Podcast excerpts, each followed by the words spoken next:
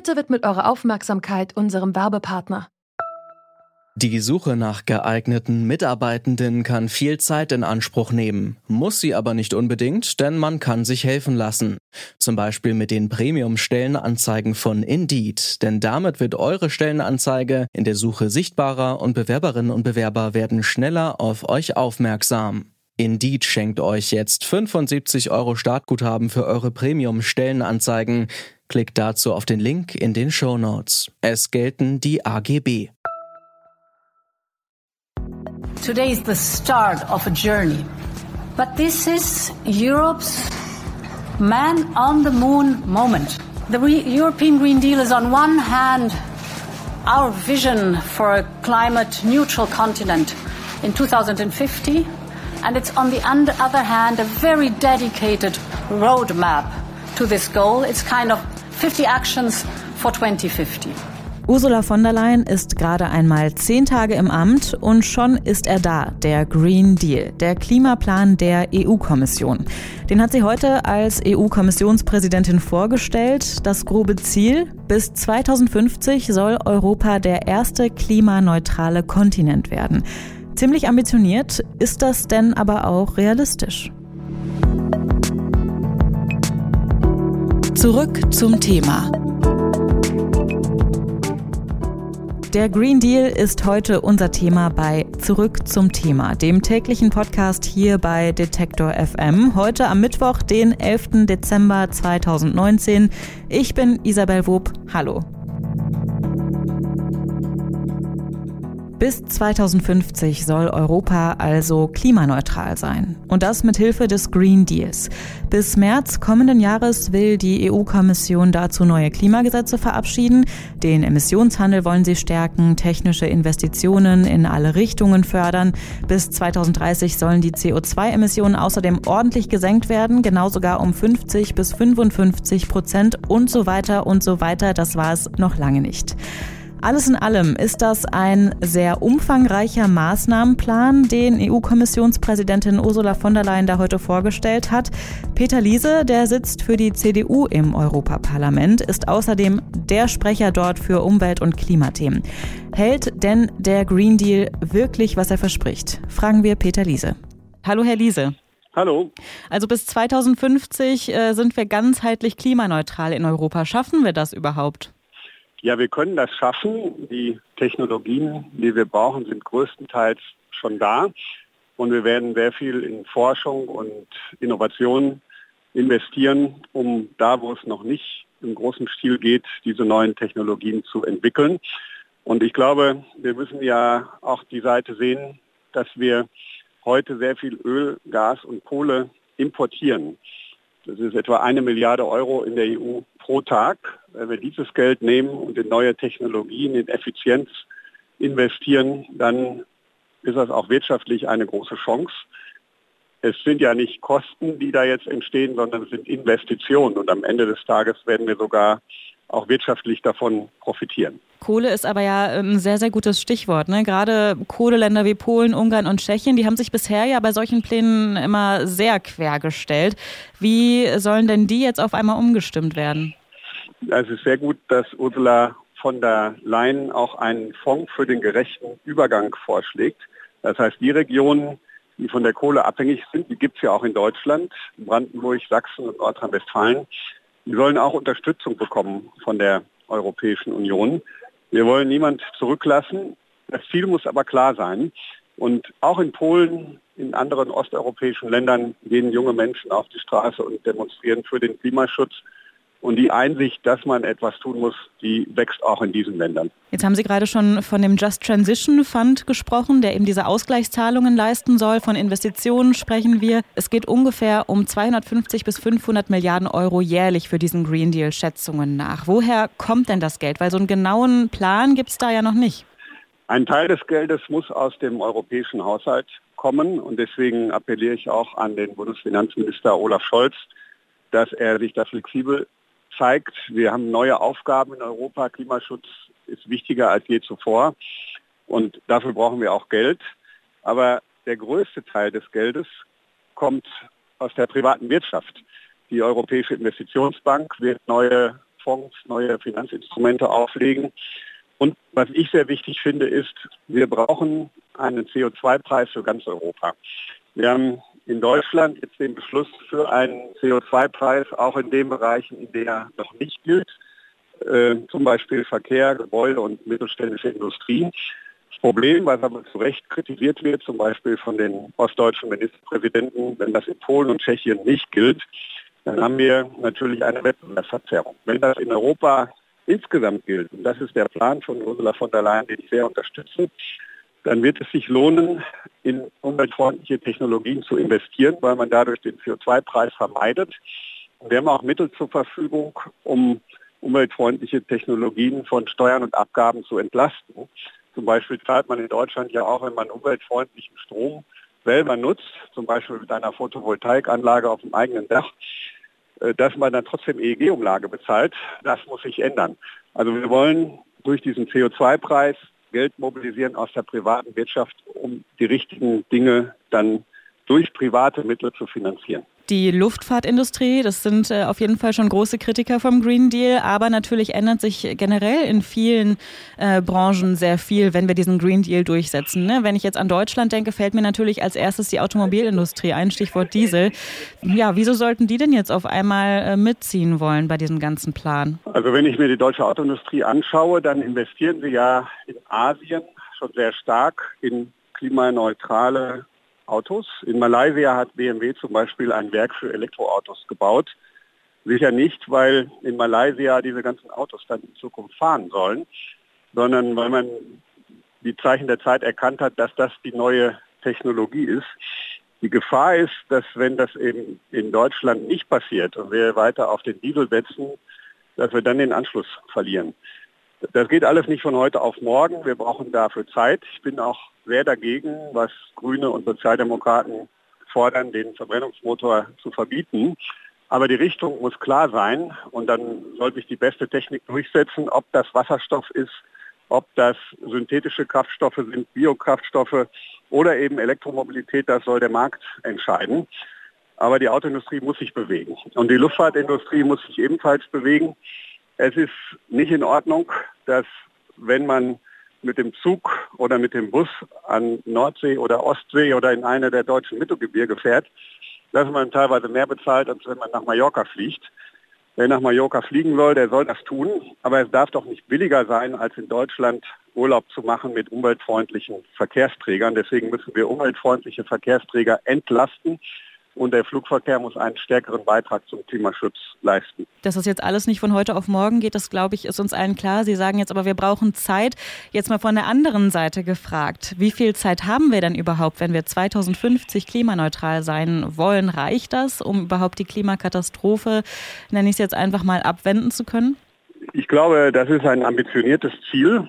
Und wenn wir es schaffen, den Rest der Welt mitzunehmen. Und das ist ja einer der wichtigsten Punkte in Ursula von der Leyens Plan, dass wir in Gespräche eintreten mit anderen großen Verschmutzern, wie zum Beispiel China, Kanada, Indien, Mexiko, Südafrika.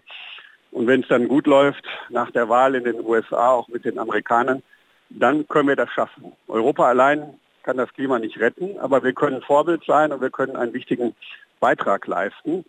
Und äh, das ist für mich auch der wichtigste Punkt bei der Klimakonferenz in Madrid jetzt, dass wir andere Teile der Welt motivieren, den gleichen Weg zu gehen. Und da besteht durchaus eine große Offenheit. Ich glaube, wir können das bis zur nächsten Konferenz in Glasgow schaffen, dass die Welt gemeinsam sich auf einen ambitionierten Weg macht.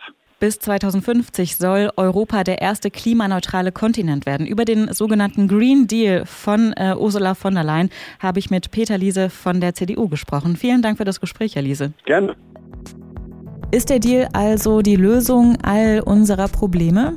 Hm, die Lösung wird er nicht sein, da brauchen wir mehr. Das ist Olda Kasper von Germanwatch, einer NGO für Umwelt- und Entwicklungsthemen. Aber ähm, wir sind erstmal, und das ist ja vielleicht auch schon mal eine ungewöhnliche Nachricht, die wir hier über den Ether schicken, wir sind erstmal äh, positiv ähm, äh, gestimmt und freuen uns, dass die Kommission da jetzt einen Aufbruch beim Klimaschutz hinlegt, äh, der in äh, unter anderem Deutschland, äh, aber auch in anderen Mitgliedstaaten der EU so noch nicht möglich ist. Also dass die EU sich da jetzt, die Kommission zumindest erstmal äh, zu so einem Motor des Klimaschutzes ähm, äh, ja, wirklich positioniert und äh, freuen uns, dass die neue Kommission da diesen Mut gefunden hat. Im Green Deal ist ja auch ein Zwischenziel festgelegt. Bis 2030 sollen die Emissionen schon reduziert werden. Lange gab es da keine konkrete Zahl. Jetzt heißt es 50 bis 55 Prozent äh, sollen die Emissionen sinken. Das war ja ursprünglich auch der Wunsch von Germanwatch. Heißt das, äh, gerade was das Zwischenziel angeht, seid ihr jetzt zufrieden?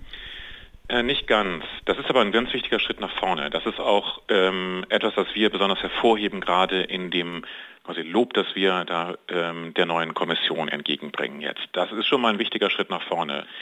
Ähm, wir würden uns wünschen, dass die Kommission auch noch ein minus 65 Prozent Ziel sich anguckt, ob das die EU leisten kann. Und lassen Sie mich noch was dazu sagen, denn das ist deswegen so wichtig, weil das schon auch ein bisschen ein historischer Moment ist, in dem wir gerade sind.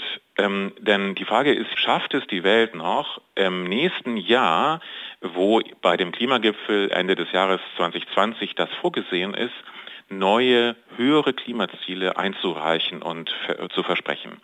Und wenn die EU nicht jetzt vorangeht, in den nächsten Monaten, ja, bis zu ungefähr Mitte des Jahres 2020, dann wird es nicht gelingen, mit hoher Wahrscheinlichkeit, dass China und andere wichtige Länder, Indien zum Beispiel, da mitmachen werden. Und dann wird diese Klimazielaufstockungsrunde einfach so vorbeigehen, ohne dass viel passieren wird. 60 Staaten haben das jetzt schon angekündigt, sie wollen das machen, aber das sind oft kleine Staaten, die bringen nicht so viel Emissionen. Und dann am Ende werden wir diese 1,5 Grad deswegen verpassen. Sie haben eben gesagt, es gibt schon äh, noch einiges, was da nachzubessern wäre im Green Deal. Das ist alles ein guter Anfang, aber ein paar Kritikpunkte gibt es. Wir haben eben auch eine Pressemitteilung vom Deutschen Bauernverband äh, bekommen. Die ist hier ins E-Mail-Postfach geflattert, die sich auf jeden Fall mehr Unterstützung wünschen seitens äh, der EU in Sachen Klimapolitik, in Sachen klimaneutrale Landwirtschaft. Welche Kritikpunkte gibt es denn noch?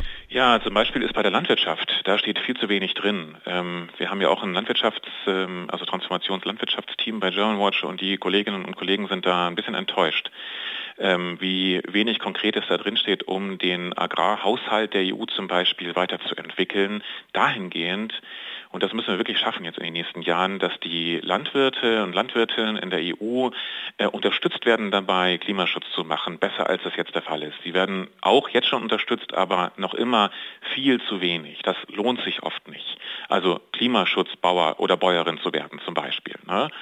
Wir müssen jetzt diese, zum Beispiel diese Geschichte mit den Senken, dass die, dass die Böden eben CO2 speichern können, ähm, die landwirtschaftlichen Böden, die Wälder auch, da braucht es noch ganz, ganz andere Mechanismen dafür. Und so, da sind wir noch längst nicht so weit auch bei der äh, Schweinemast und so weiter, wo auch weniger passieren muss. Also die Tierbestände müssen runter und trotzdem müssen die Landwirte mehr Einnahmen bekommen und da muss die EU eine ganz wichtige Rolle spielen. Das ist eine Sache. Eine andere Sache ist, dass wir zum Beispiel unbedingt jetzt einen Push brauchen, was die Langstreckenzugverbindung in Europa angeht. Dass die Leute weniger fliegen, sondern es attraktiv ist, in günstige Zugverbindungen einzusteigen, die auch schnell ein und bequem ans Ziel bringen. Das gibt es ja immer weniger in Europa. In den 50er Jahren war Deutschland äh, mit den anderen Nachbarländern da viel besser vernetzt zum Beispiel. Genau. Und äh, dann müssen wir auch noch gucken, dass der EU-Haushalt insgesamt, da stehen jetzt die großen Verhandlungen an äh, für den Siebenjahreshaushalt der EU, ähm, dass, dass da wirklich die äh, die, die Gelder drin sind am Ende und auch so weit umgebaut werden, dass diese Klimaneutralität bis spätestens 2050 und auch das Klimaziel 2030 äh, unterstützt wird und am Ende sogar noch vielleicht ein bisschen mehr Klimaschutz möglich ist. Und da sind wir noch längst nicht. Und da hängt es ganz stark von Deutschland übrigens ab, vom Finanzministerium, aber auch von der GroKo insgesamt. Sie haben eben schon angesprochen, am Ende entscheiden dann ja aber doch die Mitgliedstaaten der EU eben Ende der Woche überhaupt erstmal noch darüber, ob sie das Klimaziel 2050 dann äh, klimaneutral zu sein überhaupt annehmen wollen. Da stellen sich ja einige quer, wie zum Beispiel Polen, Ungarn, Tschechien bisher immer, aber auch die ostdeutschen Bundesländer in Deutschland zum Beispiel, wo vor allem eben Kohle eine große Rolle spielt. Das soll alles durchs Ausgleichszahlungen geregelt werden. Wie realistisch ist das denn aber, diese Länder oder diese Mitgliedstaaten der EU überhaupt umzustimmen? Das ist äh, ziemlich wahrscheinlich, dass wir das schaffen oder dass die EU das schafft. Aber natürlich ist da die deutsche Mithilfe ganz wichtig dabei. Denn ähm, wir erleben schon in den letzten wenigen Jahren oder ja doch in den letzten zwei Jahren äh, immer stärker, dass auch die Stimmung in Polen, ähm, ich bin häufig dort, ähm, sich verändert und auch in den beiden anderen Ländern, dass das Klimathema dort immer wichtiger wird in den Medien und für die Menschen auf der Straße. Wenn ich das jetzt nochmal zusammenfasse, heißt das also, das Commitment, was Ursula von der Leyen da jetzt nach nur zehn äh, Tagen im Amt als Kommissionspräsidentin bringt in Sachen Klimaschutz, ist jetzt äh, mehr oder weniger eine Kampfansage äh, gegen die Klimakrise, eurer Meinung nach? ja, das ist eine Kampfansage gegen den Klimawandel. Da ist was dran. Ähm, das heißt, die EU nimmt ja jetzt eigentlich den Klimawandel zu ihrem größten Thema. Ne? Da ist noch die Digitalisierung, die, von der die Kommission auch immer spricht, als dem zweiten großen Thema. Aber vielleicht ist sogar der Kampf gegen den Klimawandel das noch umfassendere Thema, mit dem sich noch mehr Menschen beschäftigen in der EU. Ähm, und das ist wahrscheinlich auch zur Zeit, wo jetzt gerade diese große Entscheidung ansteht, schaffen wir das mit den 1,5 Grad weltweit oder nicht, ist das jetzt gerade die richtige äh, Prioritätensetzung. Und da freuen wir uns sehr drüber. Also auf den Mond fliegt die EU nicht. Genug zu tun haben wir hier unten auf der Erde aber auch. Die Prioritäten, die sind klar. Jetzt will die EU ganz offiziell das Klima retten. Und der Green Deal, der scheint ein guter Anfang zu sein. Das sagen sowohl EU-Politiker wie Peter Liese als auch NGOs wie zum Beispiel Germanwatch. Trotzdem, umgesetzt ist der Plan noch nicht. Die Ziele, die müssen noch härter werden und vor allem, alle müssen an einem Strang ziehen. Das war zurück zum Thema vom 11. Dezember. Wenn ihr Anregungen habt, über welche Themen wir sprechen sollen und was euch interessiert, dann schreibt uns doch gerne eine Mail an kontakt.detektor.fm und wenn euch der Podcast gefällt, dann abonniert den doch gerne bei Spotify oder bei Deezer oder sonst überall, wo es Podcasts gibt und falls ihr bei Apple Podcast gerade zufällig hören solltet, dann lasst uns doch gerne ein paar Sterne oder euer Feedback in den Kommentaren da. Ansonsten freuen wir uns, wenn ihr morgen auch wieder zuhört. Ich bin Isabel Wob und ich sage danke, tschüss, bis zum nächsten Mal. Zurück zum Thema vom Podcast Radio Detektor FM.